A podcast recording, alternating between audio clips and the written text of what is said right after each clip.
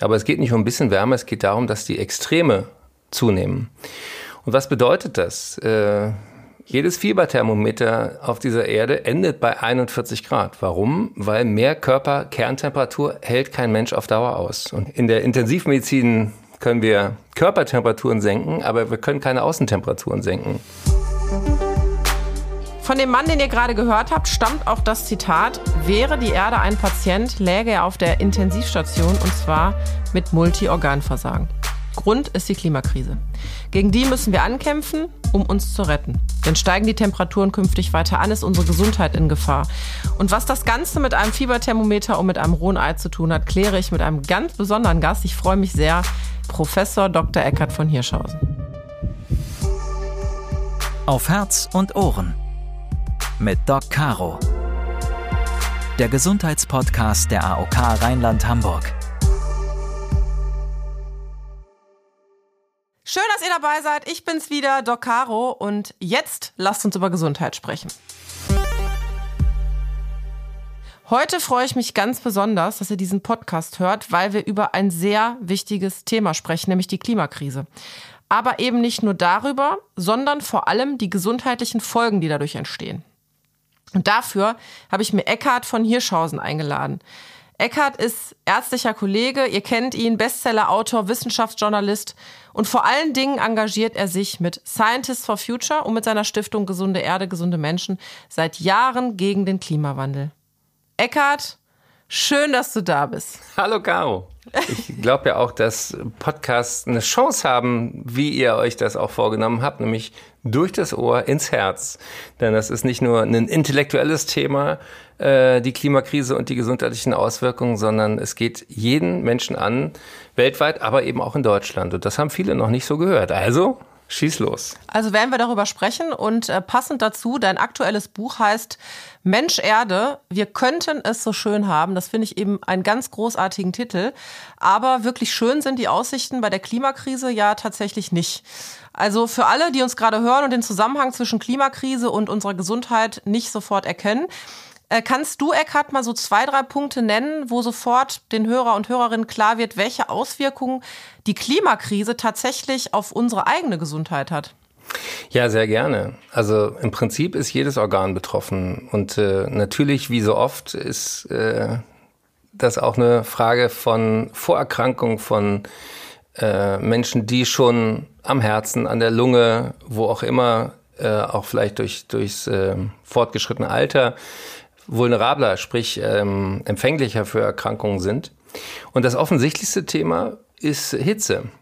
Also ähm, wenn man über das 1,5 Grad Ziel redet, dann denken viele erstmal auch ein bisschen wärmer, hätte ich doch gar nichts dagegen. Aber es geht nicht um ein bisschen wärmer, es geht darum, dass die Extreme zunehmen. Und was bedeutet das? Äh, wir beide haben ja äh, oft genug auch Temperaturen beim Menschen gemessen. Jedes Fieberthermometer auf dieser Erde endet bei 41 Grad. Warum? Weil mehr Körperkerntemperatur hält kein Mensch auf Dauer aus. Und wir können bei in der Intensivmedizin können wir Körpertemperaturen senken, aber wir können keine Außentemperaturen senken. Das heißt, wir Menschen sind viel, viel empfänglicher für Hitze und viel, viel gefährdeter, als äh, wir uns das bisher vorgestellt haben. Um eine Zahl in den Raum zu werfen, 2018 war eines der heißesten Jahre und seitdem äh, kommt diese Hitzewellen ja immer öfter. Da sind 20.000 Menschen äh, nachweislich durch diese Hitze mehr gestorben, als hätten sterben müssen. Und das ist, wundert mich, warum das bisher in der Medizin kaum ein Thema ist. Ist das auch der Grund, warum du ähm, bei der Initiative Klimadocs deine Finger mit im Spiel hast? Vielleicht kannst du da mal kurz erklären, was du da überhaupt machst und was das ist? Die Beschäftigung mit diesem Thema, die äh, die ist sozusagen in mein Leben eingebrochen durch ein Gespräch mit Jane Goddard, mit dieser wunderbaren Schimpansenforscherin. Und die stellte mir im Interview eine Frage, die ich gerne allen Hörerinnen und Hörern dieses Podcasts auch weitergebe, nämlich, wenn wir Menschen so intelligent sind, wie wir immer behaupten, warum zerstören wir unser Zuhause? Und damit war ich sozusagen wach geküsst und habe jetzt die letzten drei Jahre viel versucht mit meiner Stiftung Gesunde Erde, gesunde Menschen und auch im Austausch mit vielen Ärztekongressen von den Internisten bis hin zu den Psychiatern, die eben, weil die äh, Hitze ist ja auch nicht gut fürs Hirn, zu sprechen, warum wir dieser ta offensichtlichen Tatsache noch nicht wirklich ins Auge schauen, dass die Klimakrise mit Abstand das größte Gesundheitsproblem ist, was wir überhaupt haben. Die Pandemie ist ein Teil davon.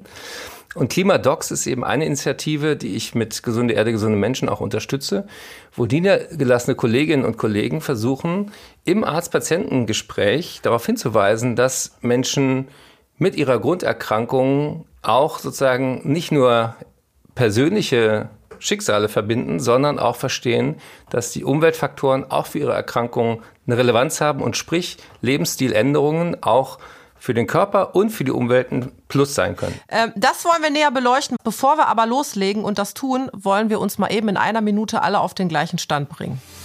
Das Thema in 60 Sekunden. Es ist die größte Gefahr der Menschheitsgeschichte. Das sagt die WHO, die Weltgesundheitsorganisation, über die Klimakrise.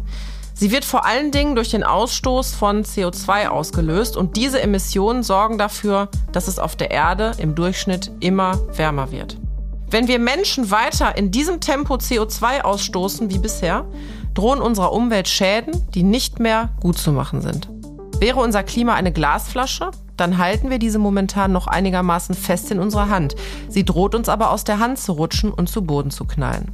Passiert das, müssen wir mit massiven Folgen für unsere Gesundheit rechnen. Das heißt, wir werden aggressiver, unser Hautkrebsrisiko steigt und es drohen vermehrt Todesfälle durch Hitzschlag oder Sonnenstich. Warum es aber noch nicht zu spät ist und was wir dagegen tun können, das klären wir in dieser Folge von Auf Herz und Ohren. So, dann lass uns mal konkret werden, Eckart. Es gibt so Tage, da weiß ich anhand des Wetters schon, ob ich äh, in der Notaufnahme viel oder wenig zu tun habe tatsächlich. So heiße Tage im Sommer. Ich, ne, ich glaube, letztes Jahr hatten wir diverse Tage über 40 Grad. Und äh, an extrem heißen Sommertagen, da werden kann ich nur sagen, regelmäßig Menschen wegen Überhitzung oder einem Hitzschlag bei mir eingeliefert oder ich werde als Notärztin dort angefordert. Und wir wissen, durch die Klimakrise werden die Sommer heißer und die Hitzetage nehmen zu. Ähm, würdest du jetzt sagen, ich sollte mich als Notärztin also auf mehr Menschen mit Hitzschlag oder mit Hitzeproblemen perspektivisch in der Notaufnahme einstellen? Ja, ich bin überrascht, dass es in Deutschland im Gegensatz zu Frankreich ganz wenig Städte mit Hitzeschutzplänen gibt. Frankreich hatte aus der großen Hitzewelle 2003, wo über 70.000 Menschen äh, europaweit gestorben sind, gelernt und die haben dann so Einsatzpläne gemacht, was können wir präventiv tun an den heißesten Tagen im Sommer. Und das ist in Deutschland immer noch ein Tabu. Die Kommunen sind zuständig, aber die allerwenigsten nehmen das ernst. Wenn du mal fragst, wie viele Pflegenheime haben denn überhaupt die Möglichkeit, äh, die Stationen, die BewohnerInnenzimmer zu kühlen? Fehlanzeige. Die allermeisten sind irgendwelche Stahlbetonbauten aus den 70er, 80ern. Da spielte das Thema, dass da die Sonne raufbräselt und es innen unerträglich heiß wird, überhaupt keine Rolle. Das heißt, es fehlen überall Dinge wie Dachbegrünung, wie äh, Luftzug. Die Fassaden heizen sich auf und kühlen nachts nicht mehr ab. Und dann werden gerade unsere Städte zu Hitze fallen. Und da kann man ähm, natürlich einerseits dafür sorgen, langfristig, dass wir die Emissionen senken. Das ist ganz, das ganz große Bild. Man kann aber auch dafür sorgen, dass jeder Mensch weiß, A, wie er Hitze zum Beispiel auch aus der Wohnung raushalten kann, wie man lüftet, wie man verschattet und so weiter. Aber dieses Problem haben natürlich vor allen Dingen ältere Menschen, die zum Beispiel sowieso zu wenig trinken oder die Blutdruckmedikamente nehmen, die bei Hitze plötzlich eine völlig andere Wirkung haben. Also die Blutdruckmedikamente ganz grob senken ja den Blutdruck, indem sie entweder Wasser ausscheiden oder indem sie sozusagen den Körper hindern, den, äh, den Blutdruck so hoch zu drehen. Aber wenn im warmen äh, Zimmer sozusagen deine ganzen Gefäße aufmachen, um die Körperwärme abzugeben, sinkt ja dein Blutdruck noch mehr. Und deswegen kollabieren so viele. Und das hast du auch garantiert auch schon öfter erlebt. Ja, das ist genau der Grund, warum ich dann als Notärztin gerufen werde, gerade bei älteren Herrschaften oder auch Kinder, die nicht äh, genug trinken, die dann ja, beispielsweise Kinder können auch ganz schlecht Wärme Kinder, regulieren. Kinder können das ganz schlecht regulieren und da muss man wirklich auch aufpassen und vor allen Dingen, wenn sie dann kein Mützchen anhaben und in der prallen Sonne sitzen. Ähm, das heißt, glaubst du jetzt, ich muss mehr Mützen tragen in der Klimakrise oder wie kann ich dem äh, entgegentreten? Ja, das, was du ansprichst, ist äh, wirklich unterschätzt. Der Körperteil von uns, der am sensibelsten auf Hitze reagiert, ist unser Gehirn. Und tragischerweise ist das Hirn natürlich auch der Ort, wo die Abwehr des Körpers gegen Hitze äh, koordiniert werden soll. Also wie die Gefäße aufgehen, wie viel wir schwitzen, dass wir richtig Durst empfinden und all das miteinander im Einklang ist. Das muss ja alles im, im Hirn reguliert werden. Wenn das Hirn also angegriffen wird, dann fehlt uns unsere zentrale Steuerung. Und das ist ähm, Ganz konkret äh, habe ich von einer ärztlichen Kollegin, die erzählte mir von einem Dachdecker, der auf die Intensivstation kam. Und der hatte eben auch nicht gemerkt, wie er bei der Arbeit auf dem Dach viel zu lange in der prallen Sonne war. Und äh, der hatte dann eine Körperkerntemperatur von über 43 Grad. Und äh, der kam auf die Intensivstation und der war nicht mehr zu retten, weil dann wirklich auch das Hirn, äh, das ist eine brutale Vorstellung, aber das ist dann wie gekocht. Also wenn man ein rohes Ei nimmt und in 43 Grad warmes Wasser tut, dann wird es ja hart. Und zwar für immer. Und wenn das Wasser abkühlt, wird es nie mehr weich. Und das Tragische ist, dass wir es selber manchmal eben nicht rechtzeitig merken, sondern dann irgendwann kollabieren. Und ähm, wenn dann keiner drumherum ist, der einen äh, schnell zur, ähm, zur Rettungsstelle bringt, dann sterben die Leute. Ja, und vor allen Dingen ähm, nicht nur Hitze an sich ist ja ein Problem, sondern gerade wo du den Dachdecker angesprochen hast, der auch permanent auf dem Dach steht in der prallen Sonne, auch UV-Strahlung. Wir kennen das, wir sind alle im Urlaub in warmen Ländern, ne? vielleicht vergessen wir uns einzucremen, die dann aber tatsächlich bösartige Hautveränderungen macht. Das sehe ich ja nicht sofort. Das kommt ja erst später. Muss ich mich da auch darauf einstellen, dass das zum Beispiel ein Thema ist, was jetzt im Rahmen der Klimakrise sicherlich zunehmen wird? Ja, also die, die äh, Menschen im, zum Beispiel in Australien sind davon wirklich schon viel, viel härter getroffen. Es gibt ja diese Ozonloch und äh, das, äh, wir brauchen den Oz, äh, diese Ozonschicht als Filter, sozusagen als Sonnenschutz. Und wenn da Löcher drin sind, kommen viel mehr schädliche UV-Strahlen durch. Und ähm, in Australien, da kannst du auch nicht mehr entspannt irgendwie mal am Strand liegen oder so, weil da wirklich alle sich äh, bis oben hin einpacken in UV-Schutzkleidung und äh, mit Sonnencreme. Und das ist ein gutes Beispiel dafür, dass wir unglaublich viel zu verlieren haben, wenn wir nicht endlich die Klimakrise auch als Gesundheitskrise komplett sozusagen auf die Agenda nehmen, weil ganz viel von den Dingen, die das Leben schön machen, gehen gerade den Bach runter. Und weißt du, warum ich mich so vehement dafür einsetze? Ich kann selber Hitze überhaupt nicht ab. Und ähm, es gibt ja ein paar Klischees über Männer und Frauen, an denen auch medizinisch was dran ist. Ähm, die meisten Frauen haben es gerne ein bisschen wärmer in dem Büro zum Beispiel als die Männer.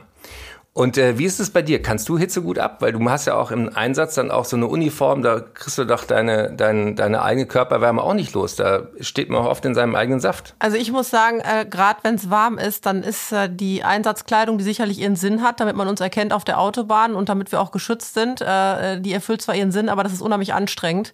Und du kannst dir vorstellen, dass die eigene Körpertemperatur gefühlt nochmal zwei Grad nach oben geht, wenn du in der Einsatzkleidung ähm, bei äh, glühender Hitze auf dem Asphalt auf der Autobahn irgendwie stehst und einen Einsatz hast. Das ist nicht sehr angenehm. Da, da, da fallen mir zwei Dinge zu ein. Zum einen, das, was du über die Einsatzkleidung sagst, ist ja total wichtig. Wir haben über die Hitzegefahren für Patientinnen und Patienten gesprochen, aber auch Gesundheitsberufe bestehen aus Menschen. Ja. Und ich habe äh, diese Long-Covid-Doku gemacht auf einer Intensivstation und da ist vor meinen Augen eben auch eine Pflegefachkraft, eine Krankenschwester kollabiert, weil die ganz lange im Patientenzimmer im, in der Isolation war und die hatte die ganze Zeit auch diesen Schutzkittel an und der ist ja auch so atmungsaktiv wie, äh, wie eine Plastiktüte. Und das heißt also, diese Gefahren, über die wir sprechen, sind auch ganz real für alle Mitarbeitenden. Und äh, ohne der Zunft äh, zu nahe zu treten, es gibt ja auch nicht nur Menschen, die so trainiert und so sportlich und athletisch sind wie du, sondern es gibt ja auch ein paar Menschen, die, wie wir alle, äh, ein paar Kilo zu viel haben. Und jede Fettschicht ist ja nochmal wie eine Isolation. Das heißt also auch dicke, auch übergewichtige Menschen werden, wenn die sich dann bewegen in der Sonne, auch ihre Wärme nicht mehr los. Durch die Klimakrise steigt auch die Waldbrandgefahr, denn je heißer es wird, desto weniger Regen fällt und desto mehr brennt es in den Wäldern. Und es gab ja auch schon große Waldbrände, also vergangenes Jahr zum Beispiel in der Türkei oder in Griechenland oder wir erinnern uns vielleicht auch 2018 in Brandenburg. Eckhard, ich, vielleicht kannst du mal erklären, was passiert denn mit unserem Körper oder vor allen Dingen auch mit unserer Lunge, wenn wir jetzt Rauchschwaden zum Beispiel von Waldbränden einatmen? Wenn etwas brennt, gibt es immer eine Menge äh, Dreck in der Luft. Der Fachausdruck dafür ist sozusagen Feinstaub. Und äh, das sind kleine Teilchen, die beim Verbrennen entstehen. Das sind Rußpartikel, das ist aber im Straßenverkehr ähm, zum Beispiel auch Reifenabrieb. Und wenn du das mal, wie äh, weiß nicht, 50 Millionen Autos mal vier Reifen nimmst, dann wird dir klar, wie viel Tonnen äh, auch kleine Gummipartikel die ganze Zeit äh, durch die Luft gehen. Und das atmen wir alles ein. Und das führt dazu, dass die Lunge ähm, sozusagen in Alarmbereitschaft geht. Die merkt, Mensch, das gehört hier eigentlich nicht hin. Und die äh, wehrt sich dann, dann fangen wir an zu husten, dann äh, bilden wir Sekret, dann kannst du äh, solche Art Asthma-Anfälle kriegen, solche ähm, Kinder kriegen dann auch Pseudokrupp oder solche äh, Atemnotzustände. Das ist alles nicht schön. Und die Tatsache, dass Allergien in Deutschland extrem zunehmen, hat auch damit zu tun, dass wir ja nicht nur ähm, sagen Feinstaub einatmen, sondern immer so eine Mischung. Und was da auch noch äh, eine Rolle spielt, ist zum Beispiel, dass wir durch die Klimakrise, durch die Erwärmung auch plötzlich andere Pflanzenarten in der Umgebung haben. Also das Birkenpollen allergisch äh, machen, das, das ist vielen schon bewusst. Aber äh, wir haben zum Beispiel auch so eine Pflanze, die heißt Ambrosia, das Beifußkraut, die wächst wie Hulle plötzlich überall. Und es ist eine sogenannte invasive Art. Äh, und das macht Leuten, auch wenn die gar nicht Allergiker sind, äh, schon mal ähm, Atembeschwerden. Und äh, dadurch, dass früher bei den Allergikerinnen und Allergikern, die wussten, okay, in den drei Wochen gehst du mal besser wenig raus, weil da fliegt das und das, auf das ich äh, mies reagiere. Aber dadurch, dass die Natur so aus dem Takt ist, das merkt man ja auch, das äh, Frühjahr geht viel früher los, der äh, März ist viel zu trocken und so weiter. Dadurch kommen auch die Pflanzen durcheinander. Dann plötzlich gibt's wieder ähm, äh, Temperaturen äh, unter Null und so weiter. Dadurch ist auch dieser Pollenflugkalender überhaupt nicht mehr zuverlässig. Der Pollenflugkalender, der berühmte Pollenflugkalender. Sondern die Saison, in der Zeug durch die Gegend fliegt, wird größer. Extremwetter spielt auch eine Rolle weil ähm, zum Beispiel, wenn es, äh, wenn es so eine Vorgewitterstimmung gibt, dann verändern sich auch die Pollen, dann werden die aggressiver. Und äh, um einmal das Thema Corona, um das man ja auch heute nicht, nicht rumkommt, zu erwähnen, man sieht auch, dass in den Regionen, wo äh, die Luft dreckiger ist, mehr schwere Corona-Fälle auftreten. Warum? Du kannst dir ja vorstellen, äh, diese Viren äh, können sich ja nicht alleine bewegen. Die äh, müssen ja immer irgendwohin mitgenommen werden. Entweder mit so einem. Die brauchen einen Träger. Äh, Mitfahrgelegenheit auf, so, auf so einem Tröpfchen, diese Aerosole. Oder was sie eben auch machen können, die setzen sich dann auf so ein Feinstaubteil rauf und fahren da Taxi. Und je kleiner diese Teile, desto tiefer kommen die in die Lunge. Und das ist ein gutes Beispiel, wie Erwärmung und eben auch die Pandemie, das hängt zusammen und schädigt uns äh, an vielen Stellen, wo wir oft diese Zusammenhänge noch nicht vorher auf dem Schirm hatten. Ich würde sogar noch einen Schritt weitergehen und sagen, ähm, nicht nur, weil die Teilchen, wo beispielsweise das Coronavirus drauf sitzt, tiefer in die Lunge gehen können, sondern weil die Menschen, die tatsächlich in so Regionen wohnen mit einer hohen Feinstaubbelastung, einer hohen Luftverschmutzung, auch oft natürlich äh, schon Schädigungen haben in der Lunge und vorerkrankt sind. Und da fühlen sich natürlich dann eben auch Viren besonders wohl, weil sie schon auf ein ja, Immunsystem treffen, was sowieso äh, anfälliger ist für, für Krankheiten und nicht so gut ankämpfen kann. Ähm, aber wir wollen ja nicht nur zeigen, wie die Klimakrise mit unserer Gesundheit zusammenhängt oder be beziehungsweise uns sogar schadet, sondern wir möchten ja auch äh, was Positives tun. Was würdest du sagen, was äh, können wir jetzt persönlich tun, ähm, um gegen die Klimakrise gewappnet zu sein? Also vor allen Dingen, um uns selbst jetzt äh, zu schützen und um unsere eigene Gesundheit nach vorne zu bringen. Der Einzelne kann dafür sorgen, dass er kein Einzelner bleibt. Also die großen Hebel, zum Beispiel zu sauberer Luft, die kann ich nicht äh, selber durch mein Verhalten verändern. Ja, also äh, kein Mensch hat, kennt, äh, kann seine eigene Luft atmen. Aber was können wir denn jetzt machen? Sollen wir jetzt alle E-Auto fahren? Nee, viel besser ist, ihr fahrt Zug. Und das mache ich auch. Ich habe eine Bahncard 100, äh, damit spare ich ACO2 und ich spare vor allen Dingen viel Stress. Natürlich ist Bahnfahren auch in Deutschland äh, manchmal unnötig stressig, aber unterm Strich kommst du immer noch besser an als mit dem Auto. Und ähm, klar, es gibt auch Menschen im ländlichen Raum, die brauchen ein Auto, da bin ich voll dabei. Aber zwischen den großen Städten bist du meistens äh, mit dem Zug viel, viel besser unterwegs. Und ich kann diese Zeit auch produktiver nutzen. Als am Steuer. Zugfahren ist äh, ja. ein Beispiel für Mobilität. Natürlich fahre ich auch total viel Rad ähm, und weiß, dass ich mich sowieso viel zu wenig bewege und deswegen mache ich äh, Einkäufe zum Beispiel grundsätzlich mit dem Rad. Wir haben auch so ein Lastenrad uns angeschafft, das ist echt cool. Da kannst du auch große Bierkisten, wo du sonst mal denkst, dafür muss ich ein Auto nehmen, kannst du äh, natürlich alkoholfreies Bier. Ich wollte gerade sagen, wir würden jetzt eher die Wasserkästen favorisieren, ja? Also die Ja, Wasser kommt bei mir aus der Leitung, da brauche ich überhaupt keine Kästen für. Weil diese, diese Idee, dass man Wasser irgendwie aus den Pyrenäen mit dreckigen LKWs äh, durch die Republik fährt, um dann das Gefühl von Reinheit sich zu Hause äh, einzuschenken, das ist natürlich auch Augenwischerei. Also wer gutes Trinkwasser hat, und das haben die allermeisten Leute, ist damit besser bedient. Also was kann man noch tun? Ähm, Ernährung ist ein Riesenhebel. Ähm, weniger Fleisch essen ist für den Körper gesünder und auch für den Planeten und natürlich die Tiere freuen sich auch. Also diese ähm, Idee, dass man zwei Mahlzeiten am Tag am besten ohne tierische Produkte äh, auskommt und eine kannst du essen, was du willst, ist viel weniger äh, spalterisch, als wenn man sagt, alle müssen jetzt vegetarisch werden. Das ist völlig unrealistisch. Äh, aber wie meine Oma das früher gemacht hat, einmal in der Woche gibt's Fleisch, am Sonntag gibt es einen schicken Braten, dann freut man sich drauf, es ist was Besonderes, dann weiß man auch, wo das Tier herkam und dass es bis dahin ein gutes Leben hatte. Man kauft das regional, man kauft das vielleicht auch bio. Aber jeden Tag Fleisch zu essen ist definitiv unnötig und ähm, vor allen Dingen, äh, ich habe so einen kleinen Gag in meinem Bühnenprogramm, äh, wo ich sage, mehr Leute würden weniger Fleisch essen, wenn die beim Supermarkt für jedes Kilo Billigfleisch so ein 20 Liter Eimer Gülle mit ausgehändigt bekommen und dann müssen die den zu Hause irgendwo lagern. Oh Gott, dann ja, da wäre der Fleischkonsum auf Einschlag äh, Dann würdest du dir sehr, sehr gut überlegen, wie oft du grillen willst.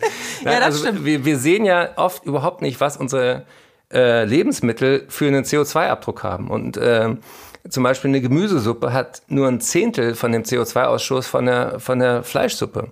Und wenn ich die Leute frage, Mensch, schmecken die die zehnmal so gut? Dann sagen die, nö, ab und an. Aber ich, ich äh, wenn man anfängt, äh, ähm, mit mehr Pflanzen, mit mehr Gemüse zu kochen, dann merkst du erst, was es auch äh, für coole Sachen da gibt. Also das ist kein Verzicht, es ist ein Verzicht auf Herzinfarkt und Schlaganfall. Wir könnten mit einer pflanzenbasierten Ernährung 150.000 Todesfälle in Deutschland verhindern jedes Jahr. Das ist ein riesen, riesen Hebel. Und ich verstehe ehrlich gesagt nicht, warum es immer noch in jeder Mensa, in jeder Kantine, in jedem Krankenhaus so mieses Fleisch gibt, wobei jeder Arzt sagt, der sich mal damit beschäftigt hat, das ist äh, fördert Entzündungsvorgänge, es äh, es macht äh, den Darm äh, anfälliger und und und.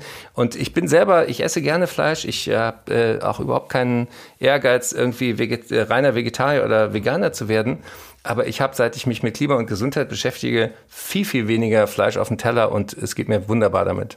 Also würde ich jetzt mal zusammenfassend sagen, jetzt was äh, jeder persönlich für sich tun kann, ist dann tatsächlich und das bezieht sich nicht nur auf die Klimakrise, sondern äh, das äh, wiederholt sich bei unterschiedlichen Themen, auf die eigene Gesundheit achten, vor allen Dingen ähm, kein Übergewicht zu haben und sich viel zu bewegen, einfach damit man äh, nicht so anfällig ist für Herz-Kreislauf-Erkrankungen und tatsächlich auch seine eigene Wärme und Hitze besser regulieren kann.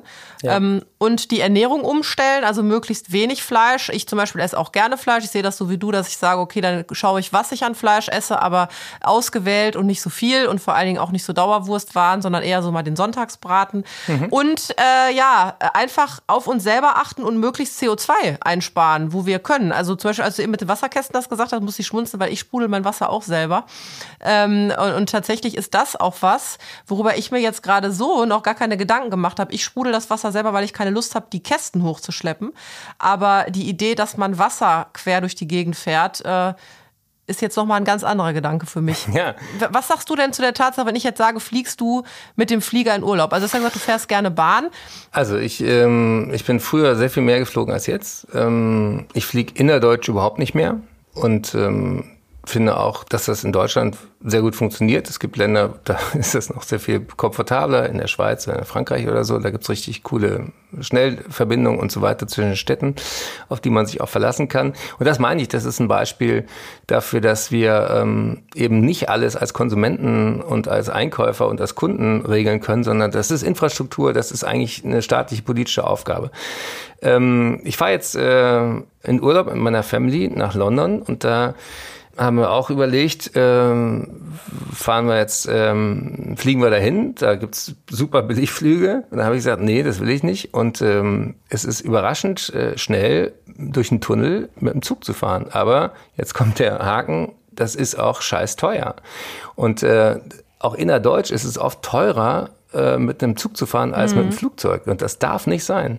Also ich wäre sofort dabei, wenn man sagt, ähm, wir finanzieren mit Milliarden Steuergeldern fossile Energie, sprich Öl wird subventioniert, äh, also Diesel, äh, Kerosin wird subventioniert, ähm, Kohleverstromung schmeißen wir die Milliarden hinterher und und und. Das also Geld ist wirklich da, wenn man das in ein funktionierendes Bahn- und ähm, äh, Nahverkehrssystem packen würde, dann wären die Leute auch ganz, ganz schnell weg von immer äh, zu glauben, alles muss man mit dem Auto und Flieger machen im Urlaub. Und ähm, wenn ich in Urlaub fliege, sozusagen in ferne Länder, dann äh, geht das natürlich manchmal wirklich nur mit dem Flugzeug. Dann äh, kompensiere ich das. Da gibt's Atmosphäre zum Beispiel oder ähm, äh, da kann man ein bisschen mehr zahlen für den Flug und dann äh, wird sozusagen das CO2, was man da zusätzlich der Atmosphäre bringt, an einer anderen Stelle eingespart. Und ähm, ich finde es auch wichtig, dass man reist, dass man Spaß hat, dass man andere Länder sieht. Und ähm, es gibt einen sehr schönen Satz, der heißt, äh, nichts ist gefährlicher als die Weltanschauung von Menschen, die die Welt nie angeschaut haben. Das heißt, du würdest prinzipiell sagen, wenn möglich nicht fliegen, das ist immer noch das Beste. Ähm, wenn gar nicht anders geht, irgendwie, dass man verreisen muss, primär erstmal den Zug nehmen und wenn man dann doch fliegt, dann zumindest dafür sorgen, dass man das, was man in die Atmosphäre äh, ausstößt, dann an anderer Stelle wieder einspart. Genau, das kann man machen. Was ja auch wirklich extrem klimaschädlich ist, sind, sind Kreuzfahrten. Und ähm, ich finde jetzt in der Corona-Zeit haben sich viele junge Menschen extrem zusammengerissen, haben ähm, auf ihre Ausbildung, auf ihr Studium verzichtet, haben auf Partyleben verzichtet, damit die ältere Bevölkerung geschützt wurde vor der Pandemie, gerade in der Zeit, wo wir keinen Impfstoff hatten. Und ich finde, ehrlich gesagt, jetzt ist mal Zeit, dass die Älteren was für die nächste Generation tun. Ähm, man kann innerhalb von einer Stunde kann man seinen Stromanbieter wechseln zu äh, Ökostrom, zu erneuerbarer Energie. Man kann innerhalb von einer Stunde kann man sein Konto führende äh, Bank wechseln. Es gibt ethische Banken, die zum Beispiel die Geldanlage dann eben auch äh, klimafreundlicher machen, nicht in fossile Energie investieren, nicht in Rüstung, in Kinderarbeit und all das. Und darüber denken viele Leute nicht nach. Also der große Hebel ist tatsächlich, dass wir in Deutschland auf 6000 Milliarden Euro Privatvermögen hocken und ganz viele noch nie darüber nachgedacht haben, was dieses Geld eigentlich an Umweltschäden verursacht. Also wir haben jetzt aus diesem Podcast auf jeden Fall gelernt, wir fahren mit selbstgesprudeltem Wasser bestückt mit dem Fahrrad zu einer Grünbank. Ist das das?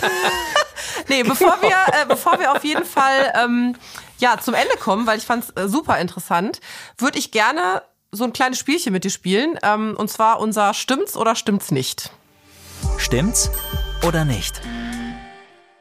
Ähm, ich äh, stelle jetzt ein paar Thesen auf und du sagst einfach, äh, ob es stimmt oder nicht stimmt und du kannst natürlich gerne ergänzen. Okay, schieß los. Die Anzahl der Zeckenbisse und auch vor allen Dingen die Infektionskrankheiten, die damit einhergehen, die haben sich in den letzten Jahren klimakrisebedingt verdoppelt. Das stimmt. Also es gibt zwei große Infektionskrankheiten, die durch Zeckenbisse übertragen werden können. Das eine ist FSME, Frühsommer-Meningoenzephalitis, und das andere ist die Borreliose. Die Frühsommer-Meningoenzephalitis diagnostizieren Kolleginnen und Kollegen inzwischen schon im Januar. Und bei aller Liebe, Januar ist eigentlich nicht Frühsommer. Das heißt, das ähm, Überleben von den Zecken und auch den Wirten, äh, den Nagern, wo die dann äh, äh, überwintern, hat massiv zugenommen, weil es eben im Winter nicht mehr richtig kalt wird. Dadurch äh, überleben viel mehr von denen. Der zweite Punkt ist, durch die Lockdown-Zeit latschen viel mehr Leute durch den Wald und äh, holt sich sozusagen die Zeckenbisse. Und die positive Botschaft gegen FSME kann man sich impfen lassen. Früher gab es so sehr regional begrenzte Risikogebiete, aber heute würde ich sagen, äh, wenn man ab und an gerne in der Natur ist, also ich habe äh, mich und die Family äh, gegen FSME jetzt auch gerade wieder impfen lassen, ist eine gute Sache. Äh, es gibt tatsächlich Infektionskrankheiten, die vorher hier bei uns gar nicht existent waren und die tatsächlich äh, durch den Klimawandel zu uns rübergekommen sind. Auch das ist richtig. Das ist ähm, zum Beispiel ähm, äh, das Westnil-Virus, was wir finden. Es gibt die asiatische Tigermücke, die im Süden von Deutschland sich breit macht. Und damit haben wir zum Beispiel auch die Möglichkeit, Malaria zu übertragen. Sobald es Patienten gibt, die Malaria irgendwoher mitbringen und die gestochen werden, kann die Fliege dann, äh, die Mücke das dann an die nächste äh, Einstichstelle mitnehmen. Also es wird unangenehmer. Also Mückenstich war ja immer lästig, aber ähm, nicht wirklich gesundheitsgefährdend. Und äh, ich mache gerade mit Gesunde Erde, gesunde Menschen auch eine Studie mit der Charité zusammen, auf welche Infektionskrankheiten wir uns vorbereiten müssen. Unangenehme Sachen, die wir immer im Studium gelernt haben als das ist eine Tropenkrankheit mhm. und je wärmer es wird, desto mehr mischen sich diese Erreger und ganz unter uns ist natürlich auch die Covid-Pandemie eine, ähm, verursacht worden, a, durch den Umgang mit den Wildtieren, dass man die handelt, dass man die äh, jagt und blutig übereinander wirft. Das, äh, wir machen die krank, dann machen die uns krank. Das war nicht unsere letzte Pandemie und nicht unser letzter Umgang mit Infektionskrankheiten. Zum Schluss habe ich noch eine Frage und du musst sagen, ob es stimmt. Also China ist das Land, das am meisten CO2 ausstößt. Also ist China sozusagen verantwortlich für die Klimakrise. das ist immer so schön entlassen, wenn man weiß, wer schuld ist, oder? Und stimmt's oder stimmt's äh, nicht? Nein, das stimmt nicht. Und ich habe genau für solche Sachen habe ich in meinem Buch so extra so, äh, so Argumentationshilfen. Wenn einer sagt, ja, wenn der, äh, die Chinesen müssen erstmal anfangen zu reduzieren. Also was ist da dran? Zum einen, klar, äh, China emittiert im Moment sehr, sehr viel. Ein guter Teil von dem, was in China in die Luft geballert wird, beruht auf Produkten, die wir dann wieder kaufen. Das heißt, du kannst sagen, ja schön, äh, wir, wir verbrauchen ja viel weniger, aber in jedem Produkt, was wir kaufen, steckt ja auch der Klimaabdruck sozusagen mit drin. Wichtig ist zu wissen, dass es natürlich auch viel mehr Chinesen gibt äh, als Deutsche. Das heißt, pro Kopf verbraucht ein Deutscher immer noch mehr als ein Chinese. Das wissen auch viele auch nicht. Und äh, es ist vor allen Dingen auch überhaupt kein äh, geholfen, äh, die Schuldzuweisung bei anderen zu suchen, weil einem CO2-Molekül in der Atmosphäre ist völlig egal, aus welchem Land es kam. Und wenn man mal zählt, was historisch da oben an Dreck hängt, ist auch völlig klar, 25 Prozent kamen aus den USA, 25 Prozent kamen aus Europa. Und das heißt, weil dieses, äh, die Treibhausgase oft über Jahrhunderte da oben in der Atmosphäre rumhängen und uns überhitzen, äh, müssen wir historisch betrachtet auch die Ersten sein, die aufhören, weil wir die Ersten waren, die angefangen haben. Liebe Leute, hört mal genau hin. Es ist nicht so, dass die Chinesen ganz im Gegenteil alles schuld sind, sondern dass jeder Deutsche pro Kopf durchaus mehr CO2 produziert und von da an ähm, einfach mal an die eigene Nase fassen. Na, vor allen Dingen, wir haben ja ein echt tolles Land. Wir sind eines der reichsten Länder der Welt, wir sind eines der freiesten Länder der Welt, wir haben coole Erfinder, wir haben Leute, die sich den Kopf zerbrechen, wie man äh, Dinge verbessern kann. Wir haben auch eine starke Umweltbewegung in diesem Land und deswegen sage ich einfach, wir könnten Vorreiter werden, wir könnten der Welt zeigen, dass es anders geht, dass es gesunder ist mit Erneuerbaren, dass es schöner ist im Leben, dass die Städte schöner werden, wenn da nicht so viele Fahrzeuge oder Stehzeuge, weil 95 Prozent der Zeit mhm. stehen Autos rum und fahren überhaupt nicht, deswegen sind es Stehzeuge und keine Fahrzeuge. Wenn man da wieder Platz hätte für Menschen, das ist, äh, wir, wir könnten wirklich äh, Rollmodell werden und andersherum, wenn wir es in Deutschland nicht packen, dann sagen viele andere Länder, da, da müssen wir uns auch erst gar nicht anstrengen. Also ähm, wir haben eine Chance, wir haben eine Möglichkeit und deswegen hoffe ich auch, mit diesem Podcast vielen Leuten Lust gemacht zu haben, nach vorne zu gucken und zu sagen, hey, unsere Kinder und Enkel werden uns alle fragen, was habt ihr in 2022 gemacht, was habt ihr gewusst? Und äh, dann wünsche ich uns allen, dass wir gute Antworten haben gemacht. Gut, dann lass uns noch mal zusammenfassen. Die Klimakrise ist nicht nur Notfall für unsere Umwelt, sondern ein medizinischer Notfall. Direkte Auswirkungen der Klimakrise bekommen wir auch hier zu spüren. Das hat wahrscheinlich die Flutkatastrophe in Nordrhein-Westfalen und Rheinland-Pfalz im vergangenen Jahr uns allen klar gemacht. Solche Extremwetterereignisse drohen zuzunehmen und bedrohen unser Leben. Auch Hitzewellen, die künftig häufiger werden und vor allem länger dauern können, gefährden unsere Gesundheit. Das kann so banale Sachen zur Folge haben, wie dass wir nicht so produktiv sind Natürlich auch aber, dass wir kollabieren und im schlimmsten Fall sterben. Und es betrifft auch die Luft, die wir atmen, Allergien oder dass vorerkrankte Menschen nochmal einem höheren gesundheitlichen Risiko ausgesetzt sind als ohnehin schon. Die Liste ist leider sehr lang. Darum ist Klimaschutz auch gleich Gesundheitsschutz. Das fängt, wie vorhin schon gesagt, bei so kleinen Dingen an wie einem bewussteren Fleischkonsum, Wassersprudeln zu Hause, Fahrrad fahren statt Auto auf kurzen Strecken. Wir sollten einfach generell mehr auf unsere Gesundheit achten und uns regelmäßig bewegen, gesund ernähren und am besten kein Übergewicht haben. Denn sonst werden wir noch anfälliger für Herz-Kreislauf-Erkrankungen. Eckhard, möchtest du noch was ergänzen? Jetzt hast du noch eine Chance. Ja, erzählt es weiter, teilt es weiter und jeder, der eine inspirierende Idee gefunden hat in so einem Gespräch, inspiriert die Leute weiter, weil das muss äh, raus aus so einer äh, Ökobubble, das muss rein in die Mitte der Gesellschaft und wir schaffen das gemeinsam oder gar nicht. Gut, und wenn ihr mehr zum Thema Mensch und Nachhaltigkeit erfahren wollt, dann hat die AOK eine Übersichtsseite für euch. Mensch und Natur, gemeinsam gesund heißt die. Findet ihr in der Suchmaschine eures Vertrauens. Den Link packen wir euch natürlich auch in die Show Notes. Und da findet ihr selbstverständlich auch Infos zur Stiftung von Eckhardt, Gesunde Menschen, gesunde Erde. Die Homepage lautet stiftung- gegm.de oder ihr geht direkt auf den Insta-Account at gesunde.erde.gesunde.menschen. Ja, also ich bedanke mich ganz herzlich bei meinem Gast, lieber Eckhard. Vielen, vielen Dank, dass du Zeit genommen hast und dass du hier bei mir im Podcast warst. Ja, danke für die Einladung. Ich bin Doc Caro und eine neue Folge meines Podcasts gibt es in zwei Wochen. Dann sprechen wir hier über eine der häufigsten Unterleibserkrankungen bei Frauen die Endometriose. Und obwohl viele davon betroffen sind, wird diese Erkrankung immer noch viel zu wenig beachtet. Das wollen wir ändern.